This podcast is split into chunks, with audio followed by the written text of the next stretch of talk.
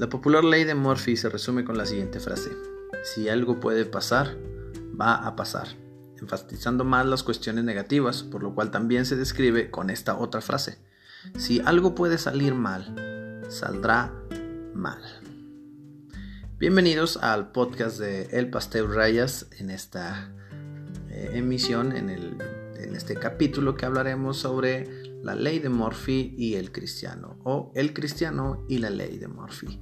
¿sí? La ley de Murphy, como ya lo mencionamos, trata sobre las cuestiones negativas que pueden suceder en algún lugar, en alguna obra o en alguna situación peculiar o particular. Si algo puede salir mal, va a salir mal. Esta ley es fácilmente aplicable a todo tipo de situaciones y constantemente es utilizada como el lema para prevenir todo tipo de acontecimientos futuros negativos.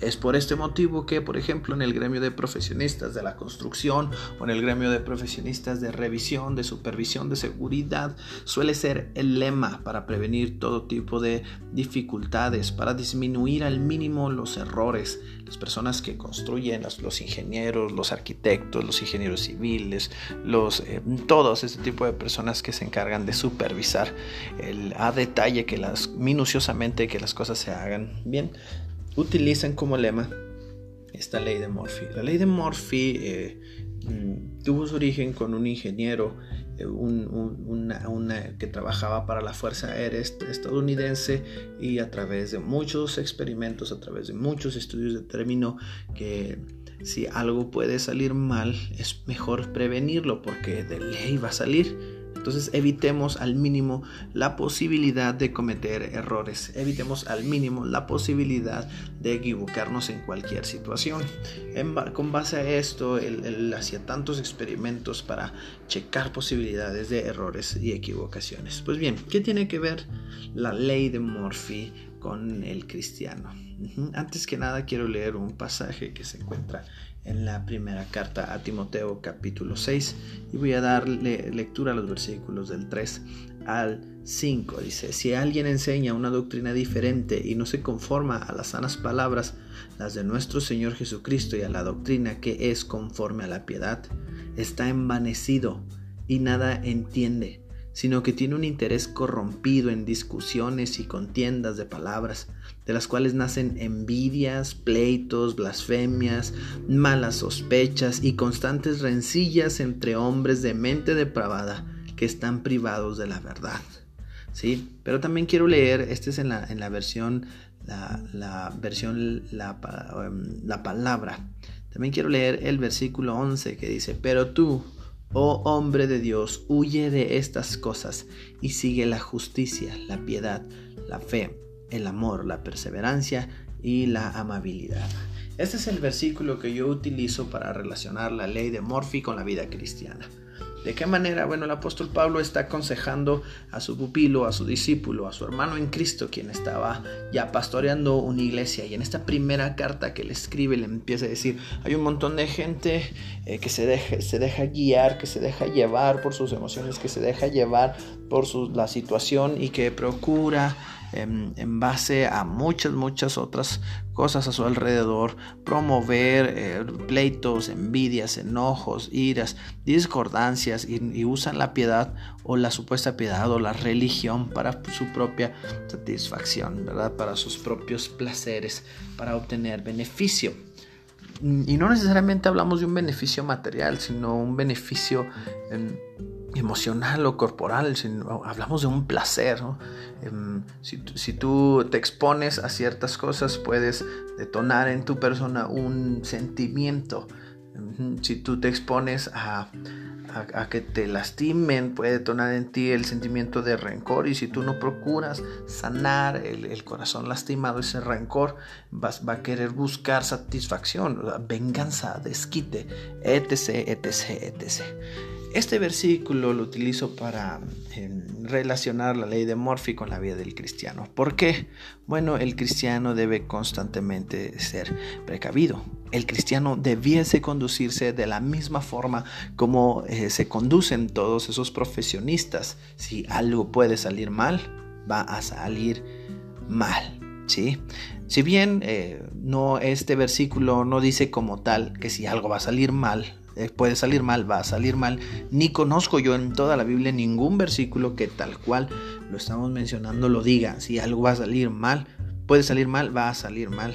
No hay ningún versículo que como tal hable de la ejecución de la ley de Morphy en el andar cristiano.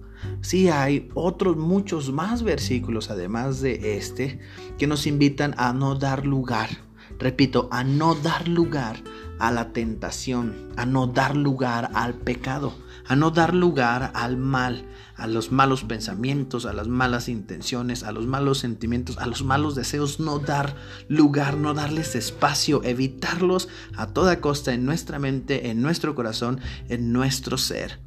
Estos versículos que mencionan que no demos lugar al mal, por ejemplo, aquel que dice no sean vencidos de lo malo, sino venzan con el bien el mal, por ejemplo, aquel que dice que resistan a Satanás y a la tentación, a aquellos que em, dice en el Padre nuestro que le pedimos a Dios que nos libre del mal, no demos lugar al mal. Nos recuerdan, estos versículos nos recuerdan que debemos alejarnos de los, alejarnos de los caminos que nos conducen a cualquier actitud, pensamiento, palabra o acto malvado. Que huyamos, como dice Pablo a Timoteo, de las pasiones juveniles y de la carne. Que evitemos al, máximo ser tentados. ¿sí? Y aún que estemos en constante oración para que la tentación no aparezca. Bueno, sabemos que es inevitable la tentación, ¿sí? Al 100%. Al 100% es inevitable. De alguna manera u otra, hasta no haciendo nada en casa, podemos ser tentados. Pero también porque sabemos que hay ciertos lugares donde la tentación será más latente en algunas áreas. No lo sé. El Internet es una constante eh, es un arma de tentación, pero al mismo tiempo que es un arma de bendición, ¿verdad?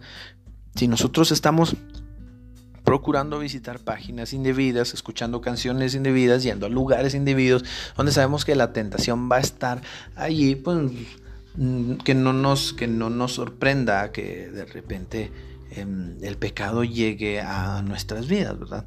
La ley de Murphy se debe aplicar en la vida del cristiano en el hecho de que a toda costa y con toda la intención del mundo debemos evitar la tentación, evitar el pecado, porque recuerda, si algo puede salir mal, va a salir mal, ¿sí?